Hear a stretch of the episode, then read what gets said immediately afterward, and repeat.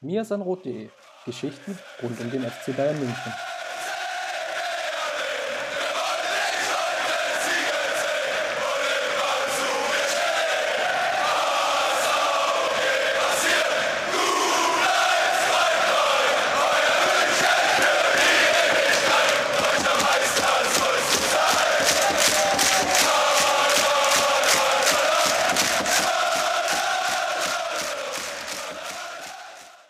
Servus und herzlich willkommen zum Mir sein Rot Podcast, Folge 275.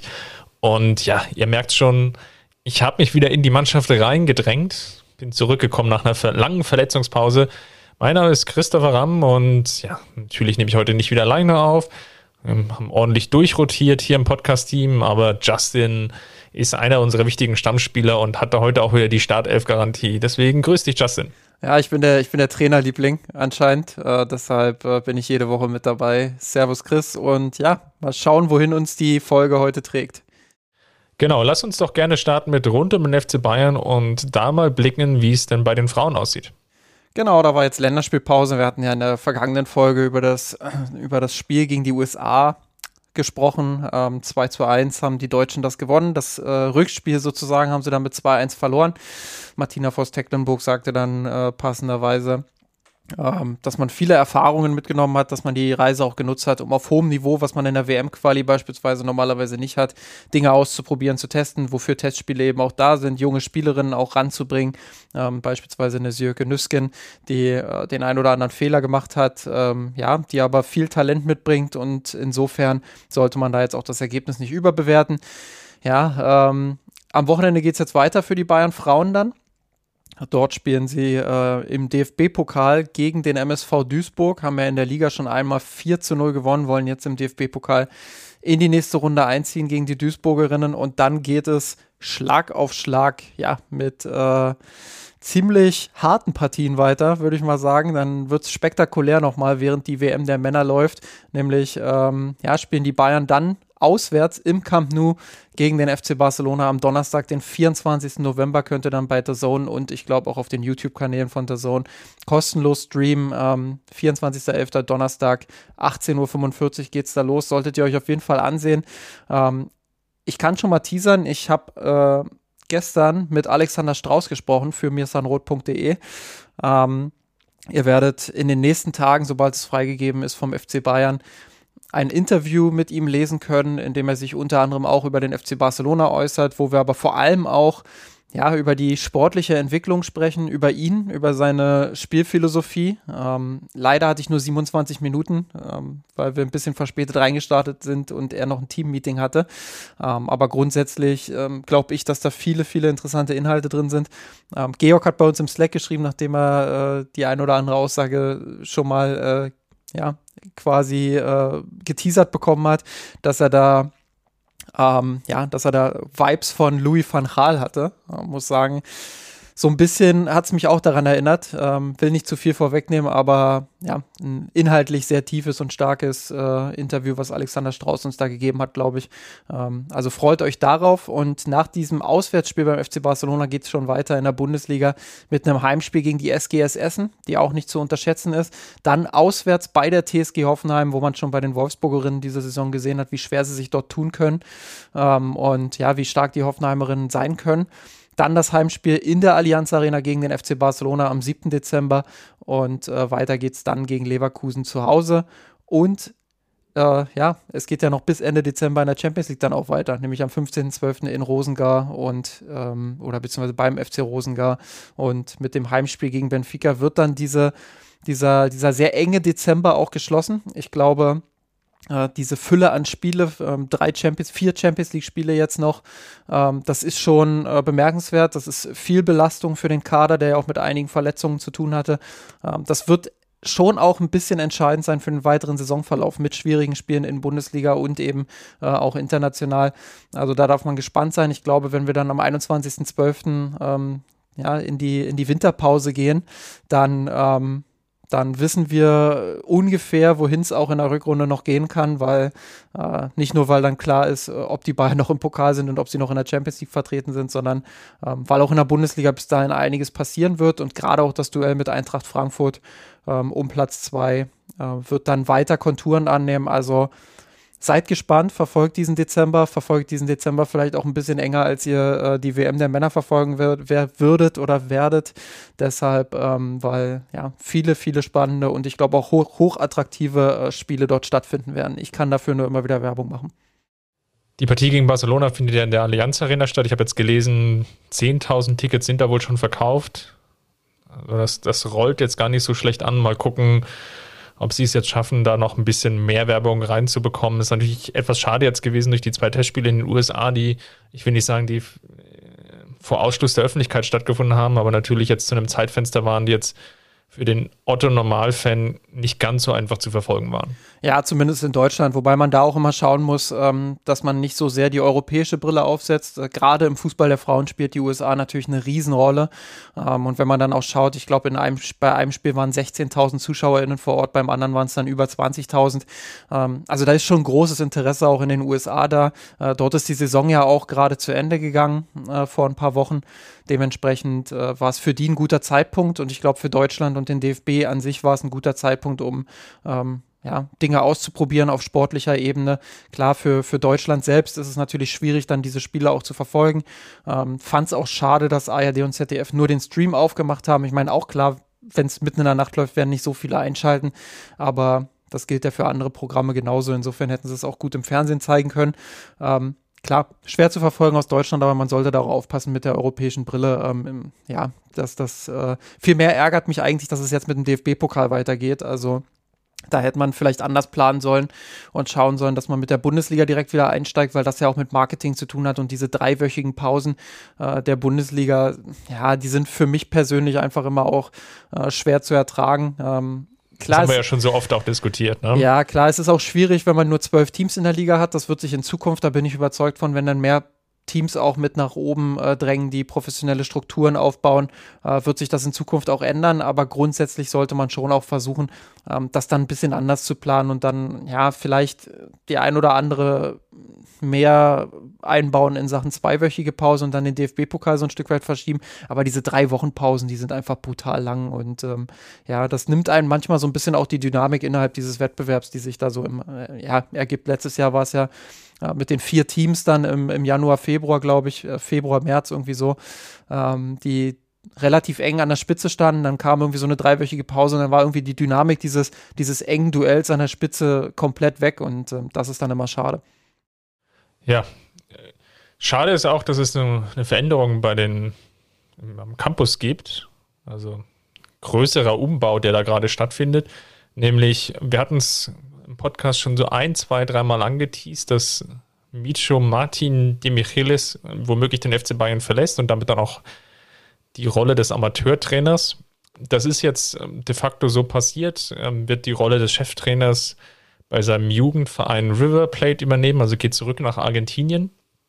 Und damit einher geht auch ein Wechsel, dass Holger Seitz, der aktuell der Leiter, der sportliche Leiter am Campus ist, der wird jetzt ähm, erstmal die Amateurmannschaft für die kommenden Aufgaben oder bei den kommenden Aufgaben dann führen. Ist jetzt noch drei Spiele, die jetzt anstehen werden. Ähm, jetzt am kommenden Samstag. Dann gegen Türkgücü wird es dann sein Debüt geben. Dann sind es noch zwei weitere Spiele und dann mit dem dritten, zwölften gehen das oder wird dann die Regionalliga dann auch in eine größere Winterpause gehen und sogar erst Ende Februar, nämlich am 24. und 25. Februar, wird es dann erst den 25. Spieltag geben. Das ist jetzt schon wie in den vergangenen Saisons.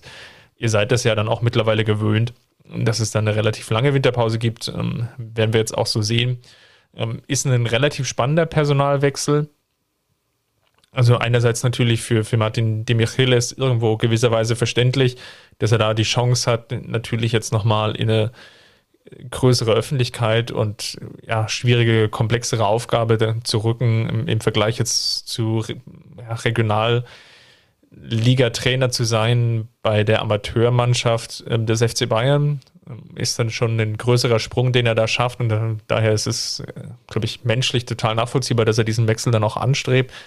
Für die Amateure etwas unglücklich, dass es im Laufe der Saison passiert. Auf der anderen Seite hat man es zumindest in den letzten Wochen geschafft, sich dort sportlich einigermaßen zu stabilisieren. Steht jetzt auf dem fünften Tabellenplatz.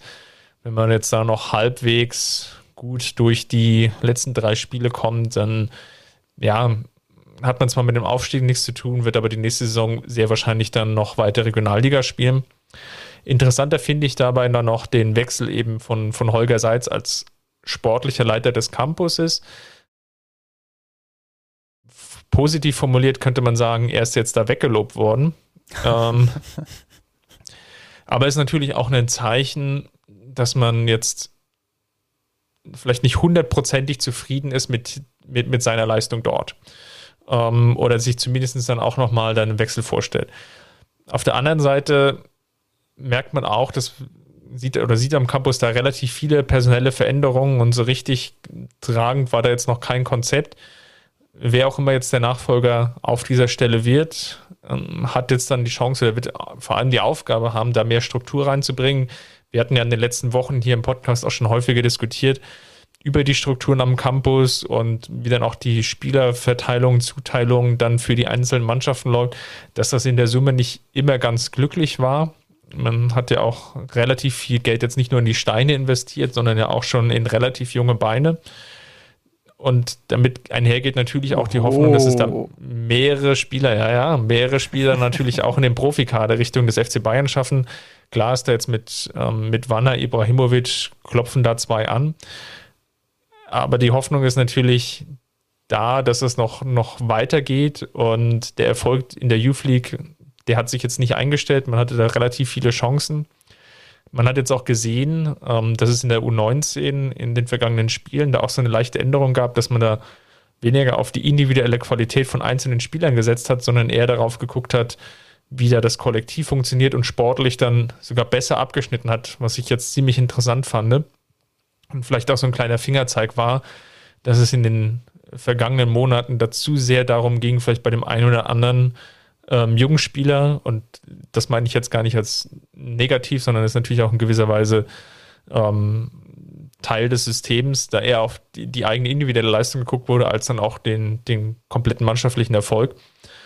Und da wird es jetzt darum gehen, das Ganze wieder in den Gesamtkonzept einzubetten. Also der Nachfolger von, von Holger Seitz wird da eine große Aufgabe haben, sich dann auch vielleicht noch stärker dann mit, ja, Julian Nagelsmann natürlich auf der sportlichen, aber dann eben auch mit Hassan Salihamidzic und ja, vielleicht auch mit Neppe dann noch einen stärkeren strukturellen Austausch, institutionellen Austausch zu schaffen. Das werden die spannenden Herausforderungen sein, die jetzt dann über den Winter am Campus anstehen werden. Ja, Chris, dann äh, kommen wir doch zu den, zu den Männern des FC Bayern, würde ich sagen, weil ich habe gar nicht mehr so viel zu ergänzen oder ich habe eigentlich nichts mehr zu ergänzen, was sinnvoll wäre, glaube ich. Das hast du äh, gut aufgearbeitet, finde ich zumindest. Ähm, ja, und bei den Männern ist das es. Das eine Mal, ja, danke dir. das, das, das, eine Mal. Wir, wir, nähern uns ja auf Weihnachten, da, da wird man ein bisschen besinnlicher. Ähm, Nein, also das, das, äh, abgesehen von dem einen Mal jetzt, äh, beim, beim FC Bayern war es ja so, äh, dass, also bei den Männern war es ja so, dass wir im, ja, ich würde sagen, Frühherbst die Situation hatten, ob äh, das gefragt wurde, ja, brauchen wir denn überhaupt noch den Nagelsmann, oder? War's, war, war das nicht so? Da war doch irgendwas. Ja, also wir haben natürlich ja schon für, für Tuchel deutlich unseren Hut in den Ring geworfen. Jetzt, jetzt sprich hier nicht im, im, im Wir, ja. Also kannst, kannst du ruhig einen Namen nennen, Chris. aber Spaß beiseite. Ähm, lasst uns mal schauen, wie denn jetzt eigentlich die Hinserie gelaufen ist. Ich glaube, wir müssen beide jetzt gar nicht so viele Worte mehr über das Spiel gegen Schalke verlieren. Bemerkenswert, vielleicht ein Satz, der mir dann doch noch rausrutscht, der irgendwie hängen geblieben ist. Und ich finde, den hast du auch im, in deinem Spielbericht dann nochmal in einem etwas längeren Absatz dann ganz schön aufgearbeitet ist. Der FC Bayern hat in der Partie nicht mehr gemacht als nötig. Und das jetzt auch vielleicht nicht so besonders gut. Es hat aber gereicht, um sich gegen, wie auch immer man das jetzt formulieren will, tapfer wehrende Schalker, die gefühlt fast sogar noch 10, 15 Prozent über ihrem eigenen Limit gespielt haben. Und ja, das, was dann rausgekommen ist, war dann, dann trotz allem ein relativ souveräner Bayern-Sieg. Das würde zumindest mir aus Schalker Sicht dann schon zu denken geben, dass man es halt nicht schafft, ja, es ging gegen den FC Bayern, aber wo man doch schon gemerkt hat, dass die letzten Wochen da sehr geschlaucht haben, dann zumindest auch keinen Achtungserfolg zu schaffen. Ja, das, das ist so. Also, das war auch absehbar, glaube ich. Ähm, glaube, Schalke muss vor allem hinterfragen, warum die Hinrunde jetzt äh, nicht wenigstens einen Tick besser gelaufen ist, als sie gelaufen ist. Ähm, war ja klar, dass sie gegen den Abstieg spielen. Da, war, da, da muss man sich nichts vormachen. Ähm, auf der anderen Seite sieht man ja auch bei Werder Bremen, wie es besser laufen kann ähm, die ja auch aus der zweiten Liga wieder hochgekommen sind und jetzt eine ziemlich gute Hinrunde gespielt haben. Sicherlich hier und da auch mit ein bisschen Glück, aber die einfach deutlich weiter sind, auch was das Fußballerische angeht, was die Qualität im Team auch angeht. Und äh, da hat Schalke, glaube ich, ähm, ja, wieder ein bisschen gepennt. Insofern war es erwartbar, deswegen kann ich mir nicht vorstellen, dass die Schalke jetzt äh, speziell mit diesem Spiel unzufrieden sein werden, sondern insgesamt, wie die Hinrunde gelaufen sind. Äh, Sei es drum, ist ja kein, äh, kein Mirsan Königsblau hier. Ähm, ja, äh, die Bayern haben das äh, würde ich sagen, abgezockt dann gemacht. Also sie haben diesen Dosenöffner gebraucht, den haben sie bekommen ähm, und dann haben sie es äh, souverän runtergespielt, ohne groß zu glänzen, ohne irgendwie den Eindruck zu vermitteln, äh, dass sie das Tempo richtig anziehen wollen. Julian Nagelsmann hat das ja auch gelobt dann nach der Partie.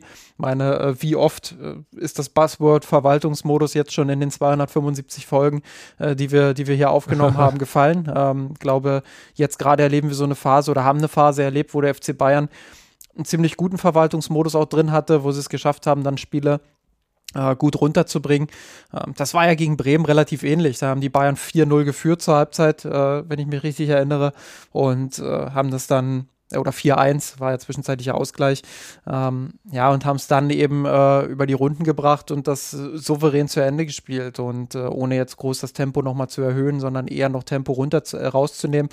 Ähm, und das machen sie im Moment ganz gut, glaube ich. Und deshalb äh, haben sie auch gegen Schalke ähm, trotz einer recht biederen Leistung zum Ansehen, äh, haben sie, glaube ich, trotzdem äh, auch da das, das Lob verdient. Ja, dann lass uns mal in den Saisonrückblick einsteigen bevor ich noch irgendwelche Kickers und Subasa-Analogien loswerde beim ersten Tor. Wir haben gesehen jetzt 24 Spiele ohne Robert Lewandowski, der natürlich irgendwo in gewisser Weise der Fixpunkt war des, des Bayern-Spiels und natürlich das prägende Element oder die, die schreiende Frage nach der Hinrunde, wie kann der FC Bayern den, den Abgang des potenziell besten oder eines der besten Spieler auf der Welt kompensieren? Am Ende stehen daran aus diesen 24 Spielen 19 Siege bei vier Unentschieden, eine Niederlage. Das liest sich, glaube ich, ganz gut. Wenn man das Ganze nochmal runterbricht, dann kommt man sogar auf den Punkt, sechs Spiele Champions League, allesamt gewonnen, Supercup gewonnen. Ja, in der Bundesliga dann die vier Unentschieden und die eine Niederlage eingestreut. Da werden wir dann dann, wenn wir es jetzt ein bisschen auf die Zeitachse legen, das dann auch nochmal aufdröseln, dass die, gerade diese Unentschieden und die Niederlage ja dann in einer gewissen Saisonphase ja auch durchlaufen sind, die dann ja witzigerweise von den Ergebnissen her dann durchaus immer wieder unterbrochen war, auch von den Erfolgen der Champions League und vom DFB-Pokal.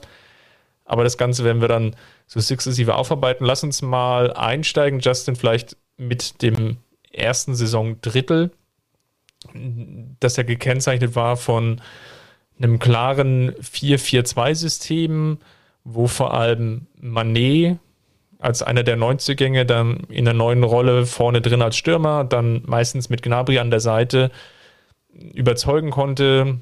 5 zu 3 Sieg gegen Leipzig, einen 6 zu 1 in Frankfurt, einen 7 zu 0 in Bochum waren dabei. Das war oder das liest sich natürlich so, dass Robert Lewandowski eigentlich schon im August beim FC Bayern vergessen war. Ja, absolut. Und das war ja auch, wenn man sich die, äh, die Meinungen zu der Zeit damals vergegenwärtigt nochmal. Ähm, ich finde es ganz interessant, jetzt nochmal ganz kurz den, den großen Kontext der gesamten Hinrunde äh, aufgemacht, bevor ich dann wieder ins Detail reingehe. Ähm, finde ich ganz interessant, auch mal auf den Toreschnitt zu schauen. Ähm, es gab ja unter Hansi Flick äh, eine enorme Torflut des FC Bayern. Also in all seinen Pflichtspielen, die er bisher äh, absolviert hat, äh, für den FC Bayern sozusagen als Trainer, äh, kommt der FC Bayern unter Hansi Flick auf drei Tore pro Spiel. Ähm, unter Julian Nagelsmann alle Spiele, die er bisher hatte, ähm, in, ich glaube, das sind 71 Pflichtspiele oder sowas, wenn ich das richtig erinnere, ähm, äh, hat der FC Bayern Torschnitt von 3,1 gehabt. Also das war ja schon der erste Punkt. Flick ist weg. Da dachten alle, oh, jetzt schießen die Bayern keine Tore mehr, äh, weil es nicht mehr ganz so offensiv wird. Äh, Bayern hat den Torschnitt erhöht. So, dann geht Lewandowski und alle denken, boah, jetzt wird es aber richtig eng mit den Toren. Ich denke mal, jetzt werden wir einen krassen Rückgang erleben. Ja, und jetzt haben die Bayern in dieser Saison was für einen Toreschnitt, Chris? 3,3, 3,4? Ja, 3,3 ist richtig. 3,3. Äh, jetzt nicht ganz genau auf alle Kommastellen, aber 3,3, rund 3,3 ist richtig. Ähm, also auch da nochmal erhöht. Das ist schon sehr bemerkenswert. Äh, da werden wir jetzt im, im Verlauf der Folge sicherlich auch drüber sprechen. Aber jetzt wieder zurück in den kleinen Kontext Saisonstart. Ich glaube, da hat man äh, schon angedeutet, wohin die Reise gehen kann. Dieses flexible Spiel, alle haben gesagt, boah, das ist unfassbar dynamisch, schwer zu greifen. Ähm, ich glaube, Eintracht Frankfurt, nachdem sie da diese 6-1-Klatsche oder was das war, bekommen haben, ähm, ja, die haben, die haben auch alle gesagt. Das schon 5-0 zur Halbzeit stand, genau. Ja, die haben auch alle gesagt, das ist ja unfassbar, äh, wie, wie die sich da vorne bewegen, kaum zu verteidigen, äh, schwer, schwer zu greifen. Ähm, die Lobeshymnen gingen los. Ähm, Glaube aber, dass man in der Bundesliga dann auch äh, im weiteren Verlauf, noch vor dieser Unentschieden-Serie, auf die wir dann gleich kommen, ähm, dass man da auch schon im Ansatz gesehen hat, wo Probleme liegen könnten. Ich erinnere mich da vor allem an das Spiel gegen den VfL Wolfsburg, äh, was Bayern, glaube ich, äh, 2-0 gewonnen hat. Ähm, das war auch schon ziemlich zäh, weil Wolfsburg. Ja, Wolfsburg hat da gut die Mitte zugemacht. Das ja. konnte ich mir sogar live im Stadion angucken. Da war aus den ersten zwei, drei Spielen heraus, war eigentlich schon ziemlich klar, dass es mehr in einem zentralen Fokus geben wird, also weg von dem klassischen Flügelspiel. Noch, noch mehr Bayern. muss man dazu sagen, weil also ja, grundsätzlich also ist man, genau. und grundsätzlich ist es so, dass sie letzte Saison auch schon sehr viel über die Mitte gemacht haben. Ähm, da hat Bayern, glaube ich, noch mal so ein bisschen umgeswitcht. Ich glaube, das ist in der, in der Historie von Julian, von Julian Nagelsmann beim FC Bayern auch ganz wichtig. Ich glaube, da gab es so einen Knackpunkt, wo man gemerkt hat, ah, Lewandowski ist nicht ganz zufrieden damit, dass so viele Spieler im Zentrum sind und ihm da der Raum so ein bisschen auch genommen hat. Also da hat Lewandowski vielleicht sogar diese Flexibilität auch so ein bisschen bei allem Respekt vor seiner Qualität. Ich glaube, es macht immer Sinn, ein Spiel auch auf ihn auszurichten, aber ähm, dadurch, dass er gesagt hat, nee, will ich nicht ganz so mit diesem engen Zentrum,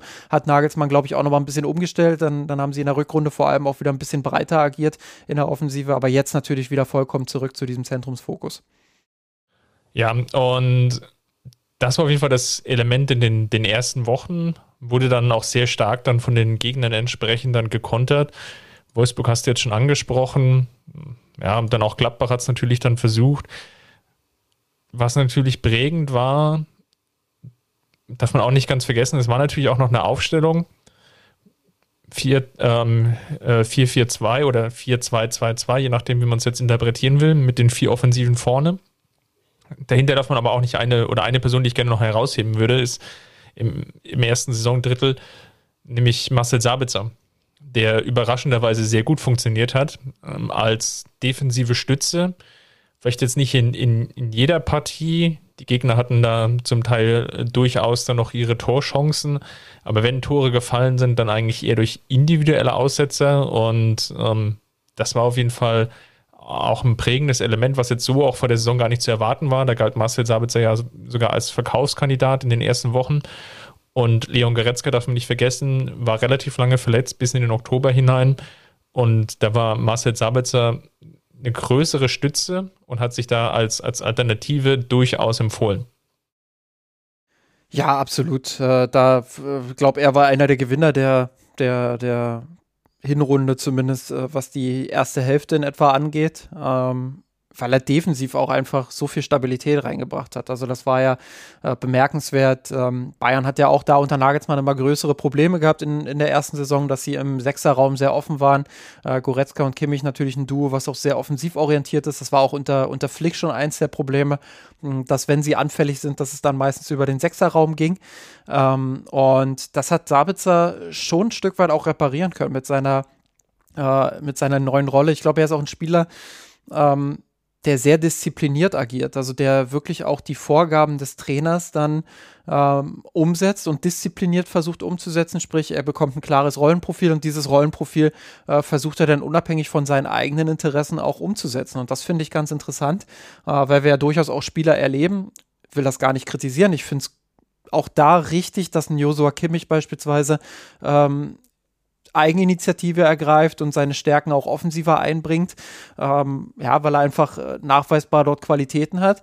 Aber er hat eben auch ein anderes Standing innerhalb des Teams. Und äh, Sabitzer ist eher ein Spieler, ähm, der genau weiß, er kommt aus einer Saison, die nicht ganz so gut war. Er ist eher einer der Wackelkandidaten, wenn es in die kommenden Transferfenster geht. Ähm, und ja, da, da setzt er diese Vorgaben eben auch sehr diszipliniert und sehr, sehr gut um. Und ja, da hat er gezeigt, äh, welche Qualität er haben kann. Ich glaube, er ist auch mit dem Ball sehr, sehr sicher gewesen, hat er zum Spielaufbau Gutes beitragen können. Und äh, deshalb ähm, war das so eines der oder einer der Aha-Effekte, glaube ich, äh, in, den, in den ersten Spielen, ähm, wo man gesagt hat, ich okay, glaube auch, ihm, ihm, lag, Entschuldigung, wenn ich da schon, schon ja, reingehe, ich glaube, ihm lag auch das Spielsystem. Ja.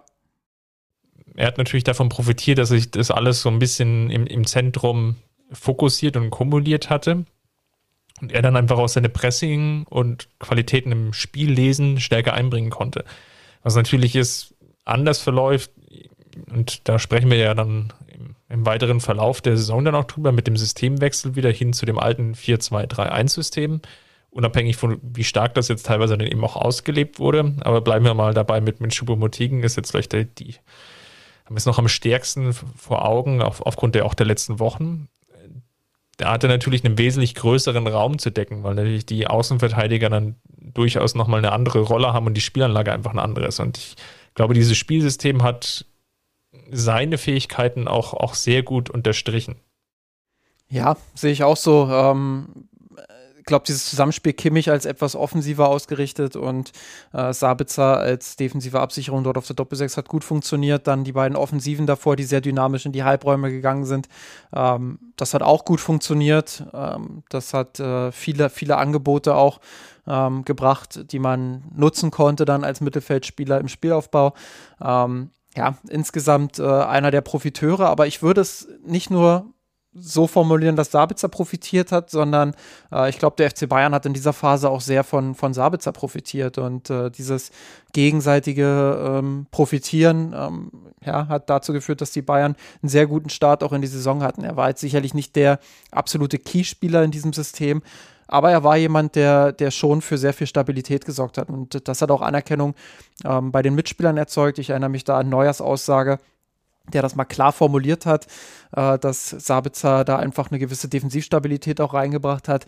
Ja, und äh, dann hast du eine gute Basis auch im Mittelfeld und das hat man dem Spiel der Bayern ähm, einfach angemerkt. Und ähm, ja, das war, glaube ich, auch wichtig zu sehen, dass es, dass es auch ohne Leon Goretzka ganz gut funktionieren kann im Mittelfeld. Beide haben übrigens fast die ähnliche Zeit gespielt. Leon Goretzka hat jetzt erst, ich glaube sogar erst mit der Schalke-Partie dann ähm, Sabitzer überholt mit 1064 Minuten gespielten Minuten innerhalb dieser Saison und Marcel Sabitzer hat 1007. Und einfach nur mal zum Vergleich, der Spitzenreiter in dieser Liste beim FC Bayern ist Joshua Kimmich, wenig überraschend jetzt, mit 1974 Minuten. Das heißt, Kimmich hat fast doppelt so viele Spiele gemacht wie, oder Spielzeit absolviert wie Goretzka und Sabitzer.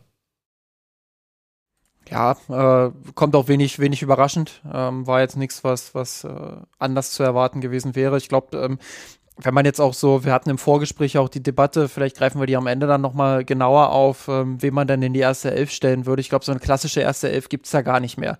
Also das ist äh, nicht nur beim FC Bayern so, der jetzt natürlich nochmal einen breiteren Kader hat, sondern auch bei vielen anderen Clubs. Ähm, du hast meistens so 13, 14, 15 Spieler, ähm, die, die um die ersten Plätze konkurrieren und dann hast du so drei, vier, fünf, maximal sechs Spieler, bei denen du sagst, okay, wenn die fit sind, dann machen die fast jedes Spiel in der Saison. Aber alles drumherum rotiert halt äh, ziemlich fluide in diesen ersten 14, 15 äh, Kaderpositionen. Und ja, dementsprechend ähm, war A zu erwarten, dass diese, diese Startelf, die sich zu Beginn eingespielt hat, wo ja noch relativ viel auch darüber diskutiert wurde, wurde wann fängt Nagelsmann eigentlich mal mit der Rotation an, ähm, dass diese erste Elf jetzt nicht über die ganze Saison Bestand haben würde und dass auch andere ihre Chancen bekommen, das war klar.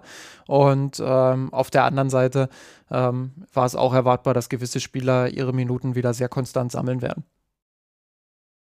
Dann lass uns mal reingehen in so den ersten Bruch.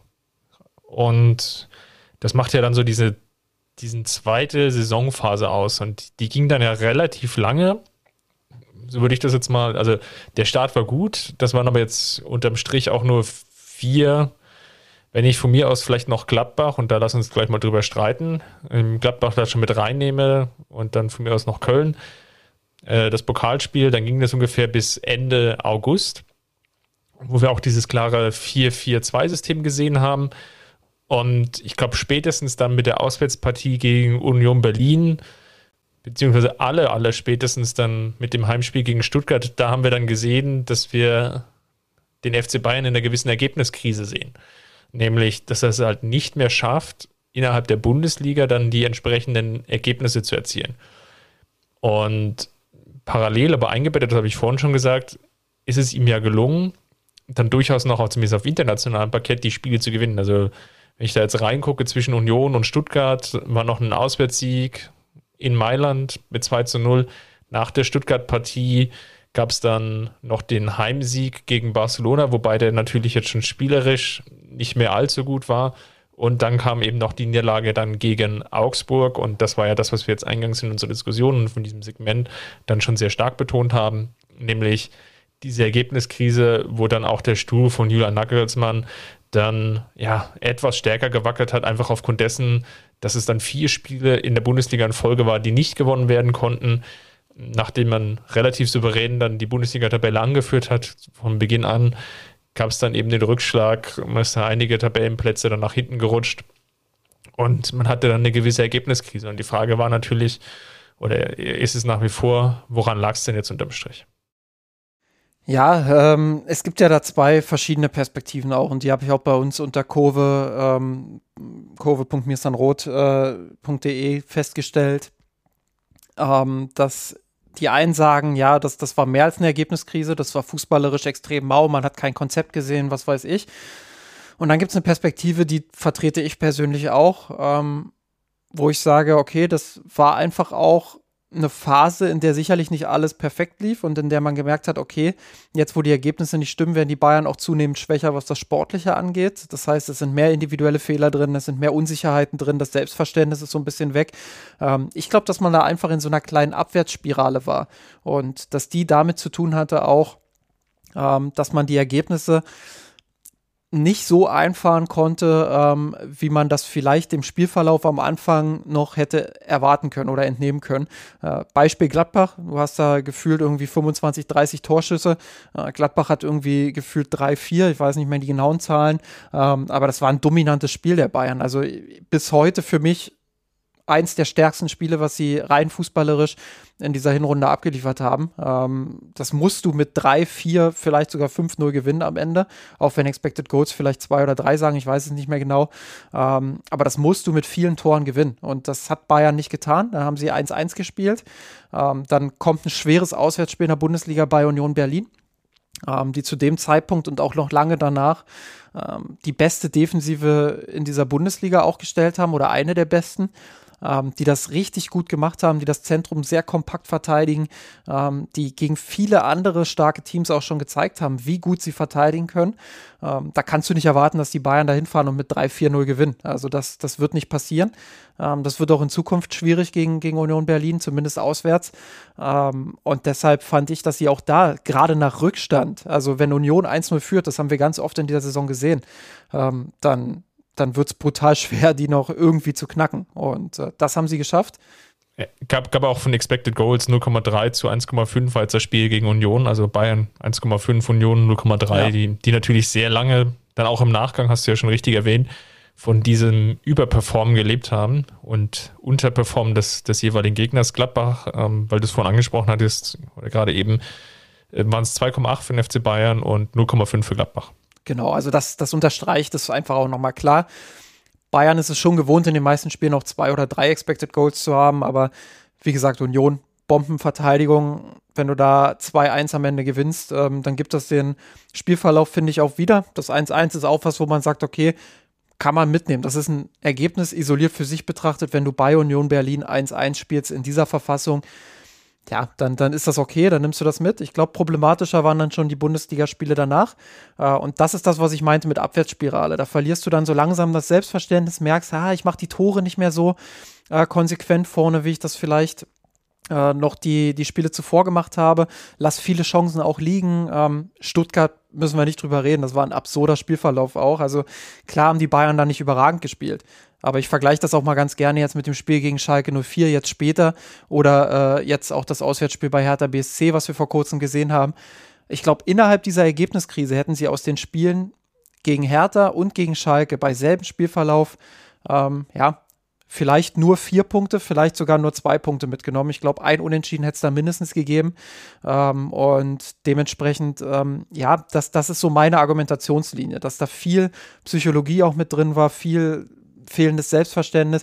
Sicherlich auch noch, und das gehört dann als weitere Komponente auch dazu, die Anpassung auf den Spielprozess, auf, den, auf die neue Spielidee, beziehungsweise nicht ganz neu, aber auf die neuen Abläufe in der Offensive äh, ohne Robert Lewandowski. Und wir haben eingangs gesagt, der war schon so ein bisschen vergessen. Aber ich glaube, in der Phase hat man dann schon gemerkt, äh, dass, dass diese Veränderung ohne diesen klaren Zielspieler, ohne diese, diese ähm, ja, diesen, diesen Spieler, der einfach fast alle Abschlüsse auch auf sich zieht und fast alle Tore macht, ähm, dass das eine Umstellung ist und dass du da neue Laufwege hast, dass da viele Laufwege auch mal ins Leere gelaufen sind, ähm, dass du den ein oder anderen Fehlpass mehr drin hattest, den ein oder anderen Ballverlust mehr drin und all diese Komponenten zusammen plus der Druck, der von außerhalb noch kommt, führen dann vielleicht dazu, dass du mal eine Phase hast, in der es nicht so läuft. Aber äh, nicht nur rückblickend betrachtet, sondern ich glaube, wenn wir uns die Podcast-Folgen von damals auch nochmal anhören äh, würden, würde ich mir schon auch zuschreiben, ähm, ja, dass, dass, dass ich damals auch ähnlich argumentiert habe. Und ich finde, dass das auch absehbar war, dass die Bayern da wieder rauskommen werden, weil ich diese Krise ähm, nicht so intensiv gesehen habe, wie beispielsweise andere Krisen in der Vergangenheit. Sie war gefährlich, weil wenn du weiterhin dann diese Ergebnisse auch nach der Länderspielpause, äh, die ja nach dem Augsburg-Spiel, glaube ich, war, äh, wenn du da die Ergebnisse weiter so schlecht ablieferst, dann wird es ganz schnell eng. Und dann wird es wirklich auch äh, langsam ähm, für, für Julian Nagelsmann eng, glaube ich. Aber nochmal, also ich habe in dieser Ergebniskrise habe ich nicht gesehen, dass da eine Mannschaft A ohne Konzept spielt und B, dass da eine Mannschaft spielt, ähm, die, die dem nicht vertraut, was der Trainer einem sagt, weil dafür waren die Bayern einfach auch innerhalb dieser, in Anführungsstrichen, Krise äh, zu gut. Ja, ich würde vielleicht auch noch ergänzen wollen, dass da Julian Nagelsmann noch leicht die Alternativen gefehlt haben, die er jetzt auch zur Verfügung hat, gerade in, in der Offensive, darf nicht vergessen, dass Kingsley Coman doch einen relativ schweren Saisonstart also, und dann auch einen weiteren Saisonverlauf hatte. Das war, glaube ich, ein Spieler, den hat der FC Bayern dann schon nochmal vor der Saison als deutlich wertvoller und wichtiger eingeplant. Das ist dann aus verschiedenen Gründen hat es dann nicht geklappt. Man hatte natürlich auch mit Choupo-Moting dann ja, auch einen Spieler, der jetzt da hinten raus extrem gut funktioniert hat, kommen wir dann sicherlich dann auch noch dazu.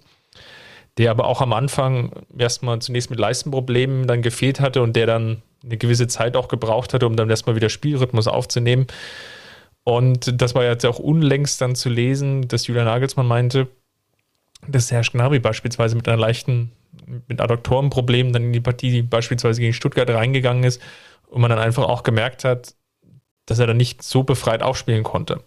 Und das ist dann vielleicht auch ein Problem gewesen in dieser Saisonphase, dass Nagelsmann auch zumindest in der Offensive dann nicht mehr ganz so gut rotieren konnte oder auch nicht die Spieler zur Verfügung gehabt hatte, die er dann im Zweifelsfall gebraucht hätte, um dann die, die nötigen Anpassungen dann auch vorzunehmen. Ja? Wenn beispielsweise, wie jetzt eben gerade Serge Gnabry dann eben doch leicht angeschlagen ist, ähm, Kingsley Coman hatte ich jetzt schon erwähnt oder auch Choupo-Moting dann einfach noch nicht die ja, vielleicht nötige Spielpraxis und äh, Wettkampfhärte drin hatte in dieser Phase der Saison.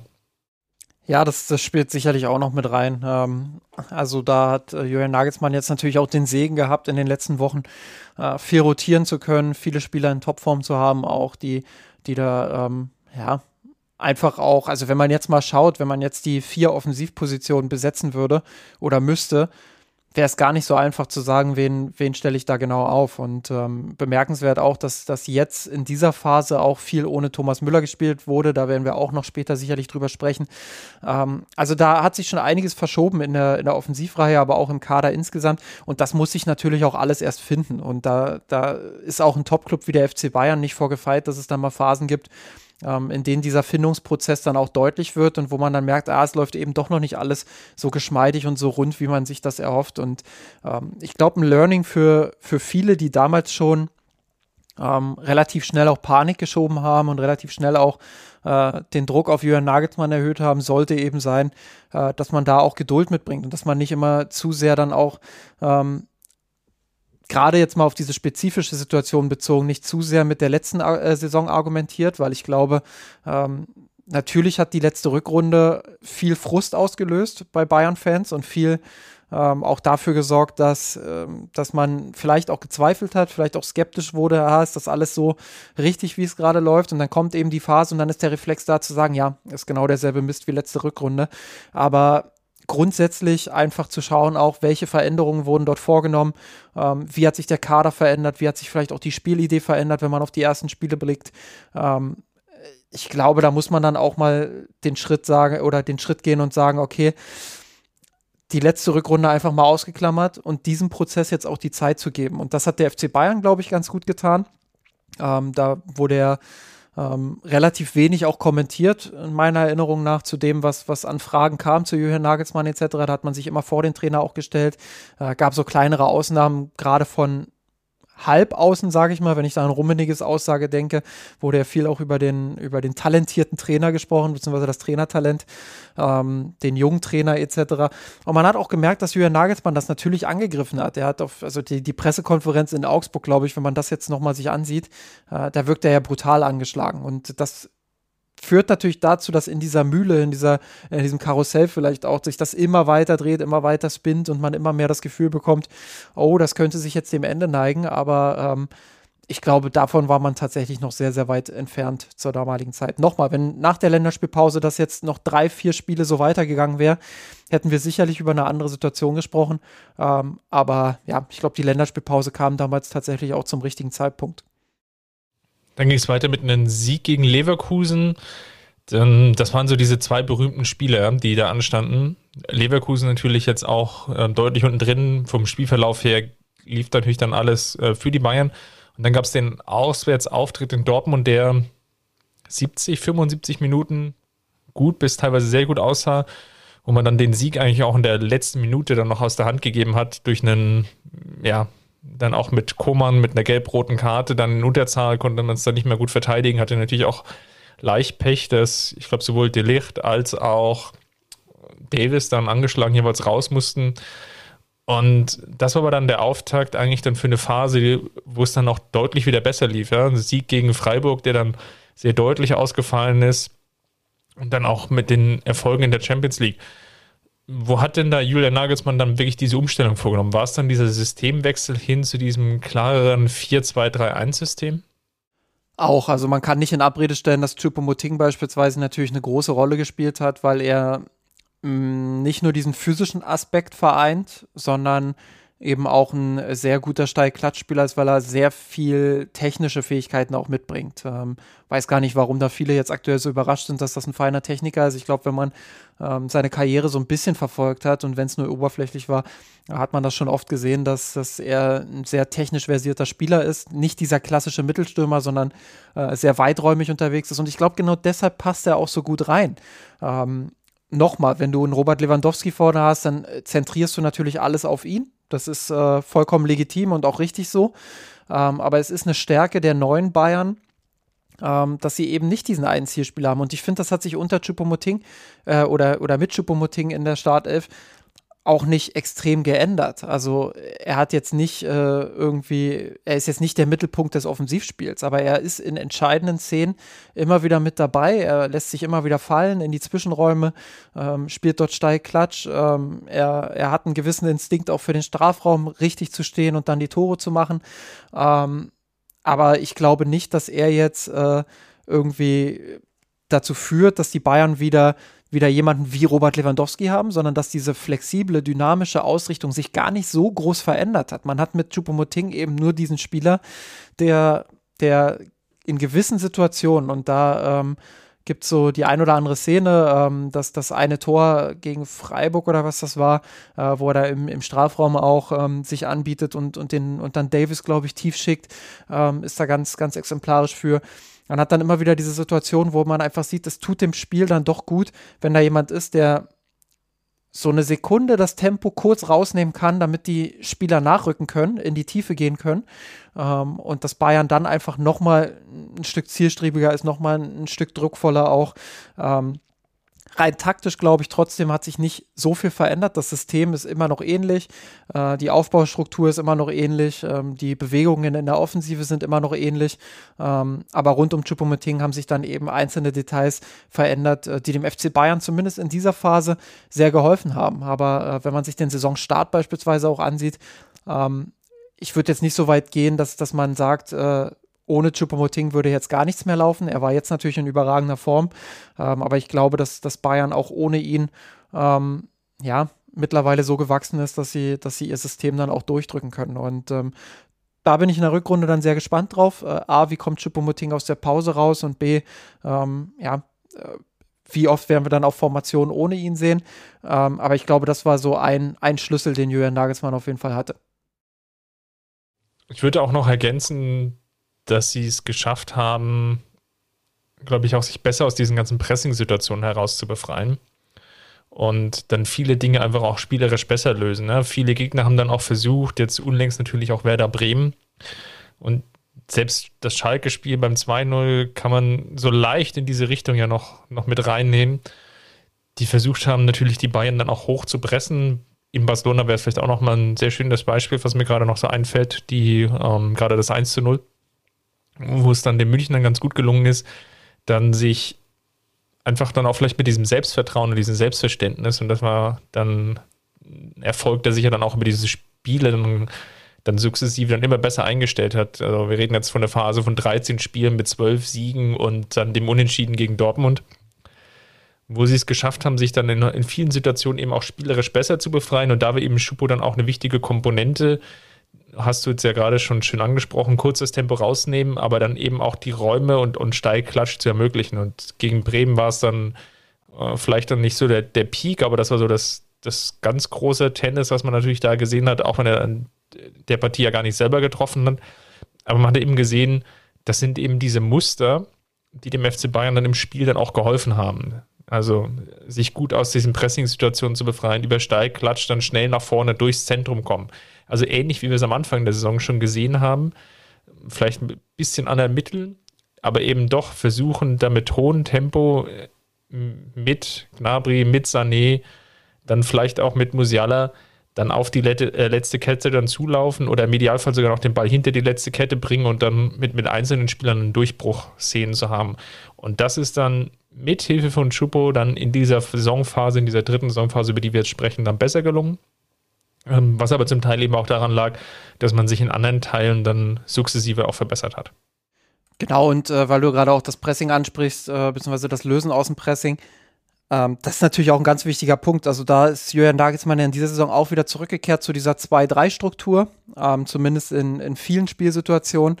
Ähm, und ich glaube, das, das liegt dem Kader sehr gut. Und da hat man mit Masraui dann auch einen Spieler, der das schon über Jahre bei Ajax gespielt hat, der, finde ich, da auch gut reingekommen ist dann in dieser Phase über die wir jetzt sprechen und der sich da sehr wohl fühlt.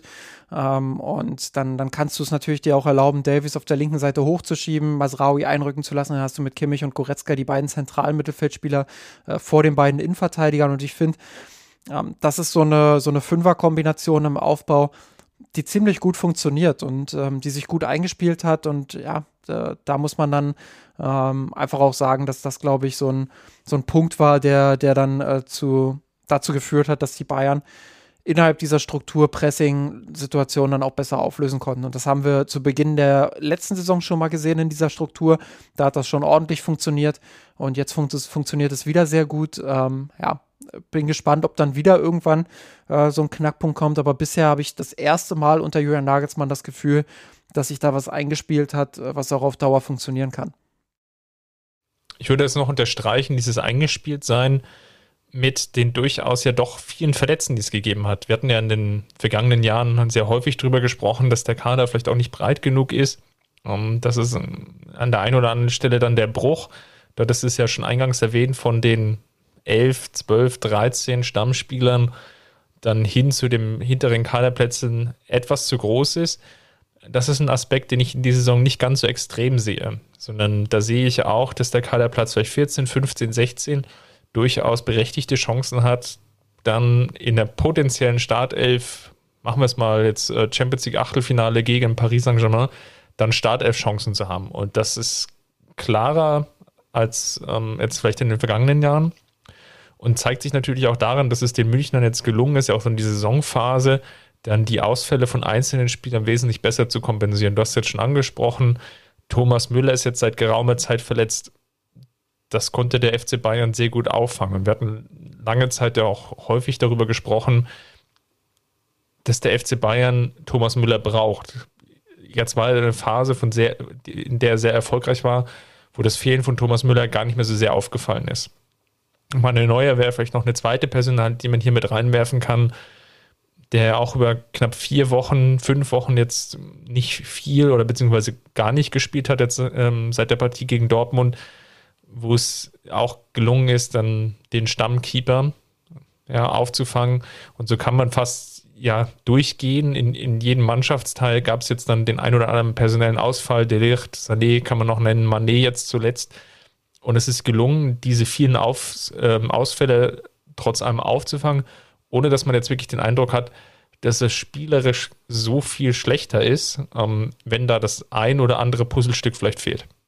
Sehen wir jetzt, um es vielleicht mal so zu formulieren und, und auch nochmal auf den Saisonstart dahingehend einzugehen, dass wir ein sehr will nicht sagen historisches Transferfenster, das wäre das wäre zu bedeutungsschwanger, aber äh, schon ein Transferfenster erlebt haben, ähm, was, was sehr prägsam war und, und was äh, sehr gefeiert wurde auch. Ähm, können wir jetzt im November vielleicht sogar schon sagen, und das ist dann die Frage an dich, ähm, dass, dass wir jetzt erstmals seit vielen Jahren wirklich die optimale Kaderbreite erleben und sehen? Ich würde mich zumindest dahingehend hinreißen lassen, dass ich sagen würde, dass diejenigen Neuzugänge sich vielleicht mit Abstrichen von Gravenberg sehr gut integriert haben. Also das, ich gucke jetzt allein mal so auf die, die Statistiken, dann sehe ich bei Manet 1600 Minuten, 1620 Minuten, die drittmeisten nur über Meccano und der vorhin schon angesprochene Kimmich. Ich, ich sehe da elf Tore und vier Torvorlagen. Dann Delicht mit 1200 Minuten ähm, noch unter den ersten elf, wenn man bedenkt, dass er sehr sukzessive aufgebaut wurde und dann jetzt auch zuletzt ein paar Tage oder Spiele ja verpasst hatte, kann man schon sagen, dass er da sich als eine der festen Größen, ob es jetzt die feste Größe ist, das war so ein Cliffhanger aus dem Vorgespräch, da komme ich noch drauf. Aber auch in den letzten Wochen hat man gesehen, dass Masraui eine wichtige Position einnimmt, steht jetzt mit auch mit über 1000 Minuten jetzt schon als, als, als wichtige Säule da. Und der Einzige, der es jetzt vielleicht nicht geschafft hat, war jetzt Gravenberg, sich wirklich in Szene zu spielen. Und Tell war ja ohnehin jetzt erstmal als, als Perspektivspieler eingeplant, hat aber trotz allem jetzt schon vier Tore stehen in der Saison, was jetzt auch kein ganz so schlechter Wert ist für einen Einwechselspieler. Also kurzum, ich bin bei dir. Die Kaderbreite ist jetzt ziemlich gut. Natürlich kann man jetzt immer noch mal so auf die, die einzelne Position eingehen, ob es da vielleicht noch den einen oder anderen Spieler braucht oder noch mal vielleicht ein anderes Profil. Das wäre jetzt meine, meine nächste Frage gewesen. Siehst du im Kader noch, noch eine Baustelle? Na, man kann diskutieren sicherlich, ähm, ob im, im Mittelfeld, wie der FC Bayern da gerade aufgestellt ist, mit Goretzka, Sabitzer und Gravenberg, ob es da nicht, also ob aus diesen drei Spielern nicht, nicht einer zu viel ist. Ähm, und ob diese drei Spieler sich nicht fast zu ähnlich sind. Also ist natürlich sehr schwer, neben Kimmich dann immer so diesen perfekten, perfekten Gegenspieler zu finden, ja? der die Schwächen von Kimmich natürlich im, im Defensivspiel auffängt, der aber natürlich auch in, in der einen oder anderen Situation dann eben ja auch ruhig Offensive mit reinbringt. Ja? Goretzka kann so einer sein, aber vielleicht braucht es auch manchmal noch einen defensiveren Spieler und da ist natürlich dann die Frage, passt da Gravenberg gut rein oder ist vielleicht auch Gravenberg ein Spieler, der tendenziell eher auch in diese Musiala-Rolle, vielleicht auch sogar als tendenziell eher als Zehner reinschlüpft und dann in der durchaus anderen Struktur. Aber ich sehe das natürlich schon ziemlich perfekt. Ähm, kann natürlich sich jetzt überlegen, ob Chupomoting bei, bei all seinen Qualitäten aufgrund einfach seiner Verletzungshistorie vielleicht, wenn du jetzt sagst, du willst jetzt vielleicht doch wieder mit einem tendenziell Neuner spielen, ob das jetzt derjenige Spieler ist, mit dem du dann in die Zukunft gehen willst. Aber das ist ein Thema, da können wir, glaube ich, nochmal sehr, sehr lange drüber diskutieren. Dann äh, eine, eine dritte Frage noch in diesem Fragen, äh, Feuerwerk jetzt? Harry Kane, ja oder nein?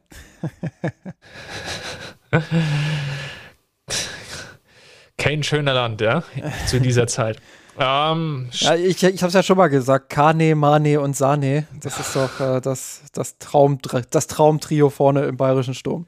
Das magische Dreieck, ja. Ja, ja ich, der, der Name wabert natürlich jetzt schon seit geraumer Zeit in München rum und man hört natürlich auch von verschiedenen Quellen und, und gerade natürlich auch von den englischen Journalisten, die gerade in, in Tottenham dann wesentlich stärker dran sind dass es da nach wie vor Interesse gibt und wenn man die Aussagen dann auf den, den Pressekonferenzen zum Teil hört beim FC Bayern, dann würde ich so diesen klassischen Satz nachschieben, ein Dementi klingt anders.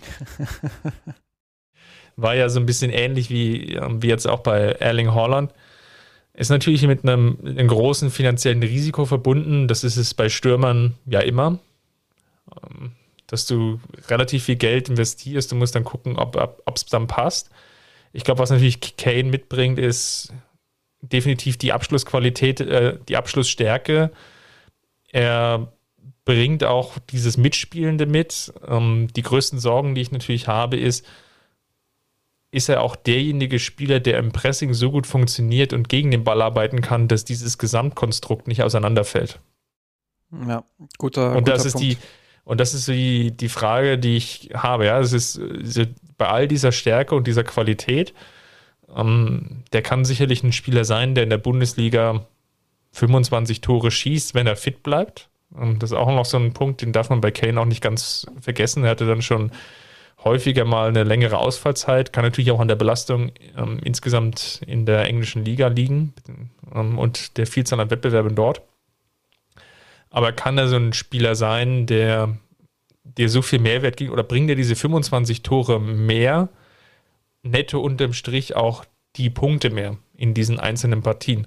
Oder gibst du nicht an der einen oder anderen Stelle defensive Stabilität auf oder musst du andere Dinge auch umbauen, um defensiv dann das wiederum aufzufangen? Ja. Also das ist ja die gleiche Diskussion, die du in gewisser Weise auch mit Joshua Kimmich hast, jetzt einfach nur ein, zwei Positionen weiter vorne. Ja, absolut. Und äh, dann ist er eben auch extrem teuer. Das muss man noch dazu sagen. Also ähm, ja, sein Vertrag läuft dann 2024 aus. Und ja, Tottenham wird dann keine 100 Millionen verlangen können, beziehungsweise werden sie den nicht für 100 Millionen verkaufen können.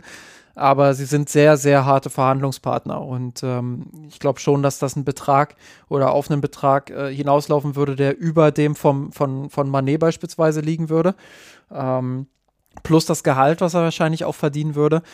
Und ich persönlich tendiere dann dazu zu sagen, gerade jetzt, ich habe es vorhin gesagt, der, der, der, der Toreschnitt, der jetzt aktuell bei 3,3 liegt, äh, kann sein, dass der noch ein bisschen weniger wird. Aber wir sehen ja, wie gefährlich die Bayern in der Offensive sind, wie viele Tore sie jetzt in der Hinrunde geschossen haben, wie viele Tore sie auch auf unterschiedlichen Niveaus erzielt haben gegen ganz verschiedene Gegner. Ähm, ja, dann, dann glaube ich einfach nicht, dass es so zwingend notwendig ist, jetzt jemanden zu holen, von dem man einfach nur erwartet, dass er dass er viele Tore schießt, ähm, dass der, der, der da irgendwas auffängt, was eigentlich gar nicht aufgefangen werden muss. Und ja, Kane ist spielerisch stärker, ähm, als ihm oft unterstellt wird. Und ja, ich sehe auch diese Defensivprobleme, die möglicherweise da auftreten. Ähm, deshalb äh, würde ich mich da anschließen und würde sagen, ich bin zumindest mal skeptisch, ob das viel Sinn ergeben würde. Ähm, klar, du kannst trotzdem schauen, dass du vielleicht einen Stürmer noch dazu holst äh, die Offensive dann noch mal ein bisschen, bisschen stärkst dahingehend, einfach jemanden zu haben, ähm, der äh, wie Chupomoting dann eben da vorne konstant abliefern kann. Da ist ja auch die Frage, äh, wie lange kann Chupomoting das noch auf diesem Niveau? Ähm, und ist das jetzt eben ein Ausreißer, den er nach oben hat? Oder, oder äh, erleben wir da bald wieder eine, in Anführungsstrichen, Normalität? Ähm, das muss man dann sicherlich auch nochmal beobachten, um das dann entscheiden zu können. Ähm, aber da würde ich dann doch eher mit einer günstigeren Alternative gehen. Ähm, und ich bin ganz ehrlich, wenn ich mich jetzt nur zwischen zwei, also wenn ein Spieler kommen müsste und ich hätte nur diese beiden Spieler zur Auswahl, Harry Kane und äh, Markus Thüram von, von Borussia Mönchengladbach, ich würde mich tatsächlich für Tyram entscheiden, einfach weil er das günstigere Gesamtpaket ist, ähm, mit mehr Entwicklungspotenzial noch, also Weiterentwicklungspotenzial und weil er irgendwie besser in diese, in diese Dynamik auch passt, die der FC Bayern hat. Ich glaube, zumindest nach dieser in Anführungsstrichen Hinrunde, die er in der Bundesliga noch keine 17 Spiele gesehen hat, ähm, würde ich das Fazit ziehen, es braucht gar nicht diesen Zentrumsspieler wie Robert Lewandowski, der alles auf sich zieht, sondern es braucht im Idealfall jemanden, ähm, der dynamisch ist, der viele, ähm, viele Räume auch besetzen kann, der mitspielt, der sehr aktiv ist da vorne, viele Räume auch aufreißt für Mitspieler, steil Klatsch mitbringen kann ähm, und der nebenbei auch noch ganz gut darin ist, Tore zu erzielen. Ja, aber ähm, so diesen, diesen Robert Lewandowski 2.0, ich glaube, den brauchen die Bayern nicht. Was willst du also mit Kolo Mohani? ja, ja, mal schauen. Ja, also gut. Ähm, also wie du siehst, ich finde es jetzt eine ganz spannende Situation natürlich, ähm, weil wir das jetzt ja alle noch nicht erlebt haben, dass wir jetzt so eine größere, längere Pause haben und die ist ja auch durchaus lang, bis Mitte Januar hinein, wenn es dann erst wieder das erste Pflichtspiel gibt, dass du ja einen ja auch eine WM dazwischen hast und die Frage, gibt es jetzt eigentlich so ein richtiges Transferfenster? Und um die Frage nochmal zurückzuspielen, siehst du denn eigentlich noch Bedarf jetzt im Winter? Nö, eigentlich nicht. Also die Diskussion, die wir jetzt geführt haben, ist natürlich eher für den Sommer gewesen. Ähm, ich glaube, im, im Winter sehe ich jetzt keinen Bedarf. Man muss sicherlich mal abwarten, wie verläuft jetzt die WM. Ähm, ich ich hoffe es natürlich nicht, aber wenn sich da jemand schwer verletzt und ähm, beispielsweise für die komplette Rückrunde ausfällt, muss man sich natürlich Gedanken machen, ob man das irgendwie auffangen kann. Aber angenommen, alle bleiben fit und ähm, ähm, ja, ich glaube, bei drei deutschen Spielen, die da stattfinden, da muss man jetzt auch nicht so viel, so viel befürchten. Ähm, ähm, ja, nee, da, da, da glaube ich, muss, muss man nichts mehr tun. Also ich würde jetzt äh, keine Position sehen, auf der ich sage, da ist jetzt noch was, was notwendig als Wintertransfer. Gut, dann lass uns nochmal ein Fazit ziehen. Eher so Richtung, wie bewerten wir die Hinrunde, die wir jetzt gesehen haben insgesamt? Vielleicht mit einer Schulnote ganz abschließen, bevor wir dann, dann nächste Woche oder beziehungsweise im nächsten Podcast, den wir aufnehmen, dann vielleicht nochmal eher so auf die individuellen einzelnen Spieler schauen werden. Ja, eine Schulnote würde ich geben, eine gute 2. Ähm, ich finde, der, der Saisonstart war unter all den Umständen Europameisterschaft, äh, nicht Europameisterschaft, ähm, äh, was, was war hier, Nations League war, glaube ich, ne? Ja, Diesen also viele, viele Länderspiele, die nachgeholt wurden ja. und dann natürlich der straffe Saisonspielplan ja insgesamt. Ja, genau. Ähm, also Nations League, dann dieser straffe Plan, dann äh, irgendwie kommt, kommt dieser Spielplan ja jetzt schon seit Jahren nicht mehr so richtig zur Ruhe, äh, weil es auch durch Corona alles so krass gequetscht wurde. Ähm, alles keine Ausreden, aber ähm, finde schon, dass, das mit reinspielt in die Bewertung und dafür war der Saisonstart echt brutal gut. Dem würde ich eine, eine Eins geben. Äh, dann kam so diese Mittelphase, über die wir gesprochen haben, ähm, wo ich ganz klar bei einer, bei einer 3 Minus mit Hang zur, zur 4 wäre, ähm, die ich aber nicht so stark gewichte wie, wie andere Saisonphasen, weil die Resultate immer noch waren nicht gut, aber sie waren, sie hätten noch schlimmer sein können für, für eine Krise. Ähm, und dann sind sie super zurückgekommen und auch am Ende haben sie für mich wieder viele Einser-Performances gezeigt. Ähm, wie gesagt, da ich diesen, diesen Dreierteil jetzt nicht so so krass Gewichte ähm, bin ich dann am Ende bei einer 2 und, und finde, dass das eine gute Hinrunde war. Spannend. Ich würde da, glaube ich, mitgehen, wenn man jetzt mal rein auf die Bundesliga schaut und mal hochrechnet, jetzt am 15. Spieltag. natürlich, wenn sich die Zahlen dann gerade am Ende und je nachdem, wie es natürlich dann jetzt auch vom Saisonverlauf her sich dann ausgeht, also sprich, gibt es jetzt noch einen, einen ernsthaften Kandidaten, Konkurrenten um die Meisterschaft? wie verläuft dann der Erfolg ähm, des FC Bayern in der Champions League? Da sind ja durchaus einige Fragezeichen dran. Aber das lässt sich, finde ich, auch immer sehr schön ablesen ähm, in der Währung, wo es ja im Fußball einfach ankommt, nämlich in Tore erzielt und kassiert. Wenn man es jetzt mal hochrechnet nach 15 Spielen, ich glaube, das kann man da durchaus tun, da ist dann die, die Streuung schon etwas aufgefangen. Dann läuft der FC Bayern gerade hinaus auf eine Saison mit 111 Toren. Also das wäre dann nochmal zehn Tore mehr als der aktuelle Bundesliga-Rekord. Und bei den kassierten Toren, da steht der FC Bayern aktuell bei 13. Wenn ich das jetzt mal hochrechne, dann sind es zwar immer noch 29 Gegentore, das ist dann noch etwas entfernt von den Bestwerten, die wir im, schon gesehen haben, natürlich jetzt auch Mitte der 10er Jahre was aber dann immer noch knappe 8 und beziehungsweise knapp 15 Tore besser ist als die letzten zwei Saisons. Und wenn ich das jetzt wieder rumrechne in prozentual, also ihr merkt schon viel Rechnerei hier an der Stelle, dann ist das jetzt durchaus eine Verbesserung, ich glaube, in beiden Mannschaftsteilen. Also es ist einerseits jetzt gelungen, in der Bundesliga offensiv besser zu spielen, ähm, aber nicht zu Kosten der äh, defensiven Stabilität, sondern eher im Gegenteil. Es hätte sogar noch leicht besser sein können bei dem einen oder anderen Spiel. Ähm, ja, auch schon den einen oder anderen Elfmeter zu viel gegen sich bekommen. Das ist dann nochmal ein Thema sicherlich für eine Detailanalyse. Aber da geht es in beiden Teilen erstmal in die richtige Richtung. Man hat sich in der Champions League in einer sehr, sehr starken Gruppe oder stark besetzten Gruppe souverän durchgesetzt ähm, gegen eine Mannschaft mit durchaus mehr äh, Ambitionen, glaube ich, vor dem Saisonstart. Und von daher kann man da insgesamt zufrieden sein. Kleiner Wermutstropfen war natürlich die Saisonphase, wo sie, wo das FC Bayern diesen spielerischen Erfolg, wie du es ja schon richtig gesagt hast, zum Teil einfach dann nicht mehr in die entsprechenden Ergebnisse hat ummünzen können. Absolut, ja. Gut, dann, dann kommen wir fast aufs, äh, aufs Ende zu, oder? Und auf die individuellen genau. Bewertungen. Mm, genau, die individuellen Bewertungen. Ähm, Jetzt nicht Noten, die, sondern, sondern ja.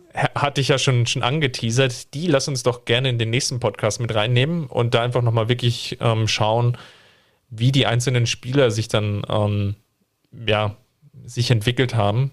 Ich glaube, das lohnt sich jetzt dann auch, nachdem wir jetzt einmal drauf geschaut haben, wie ist denn gesamt äh, gruppentaktisch und, und spieltechnisch denn gelaufen, dann auch nochmal auf die einzelnen ähm, Spieler ein bisschen zu schauen, weil jetzt dann nur eine Einzelperson rauszugreifen, das ist, ist an der Stelle zu kurz und, und würdigt ja gar nicht so schön das, das äh, Podcast-Format. Von daher würde ich es an der Stelle jetzt erstmal für heute belassen, für die jetzt zweite. Ich, jetzt jetzt habe ich mir so schön äh, Jamal Musiala als großen Verlierer der Hinrunde und äh, Manuel Neuer als den größten Gewinner raus, rausgepickt. Und jetzt äh, rasierst du mich hier so weg. Genau, das können wir ja dann in der 276. Folge besprechen. Und von daher würde ich es an der Stelle, wie gesagt, erstmal dabei belassen. Und falls es euch gefallen hat, hinterlasst uns gerne eine Bewertung bei den entsprechenden Podcast-Catchern eurer Wahl. Ähm, diskutiert gerne mit uns, wie ihr die Hinrunde fandet. Ähm, unter kurve.missenrot, das hat Justin auch schon angesprochen. Hat ja auch schon geteased, was wir demnächst dann auch bei uns im Blog haben werden. Und von daher freue ich mich, dass ihr so lange durchgehalten habt und macht's gut. Bis dahin. Servus. Servus. Von dir, von unserer Weltpläne. Kampf gewonnen, den Thron erklommen, der Haien hat's gemacht. Ich hab geträumt von dir, von unserer Weltpläne.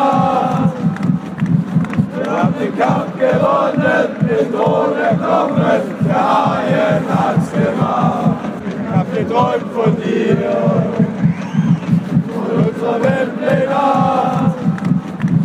Wir haben den Kampf gewonnen, dem Tode kommen, der Eier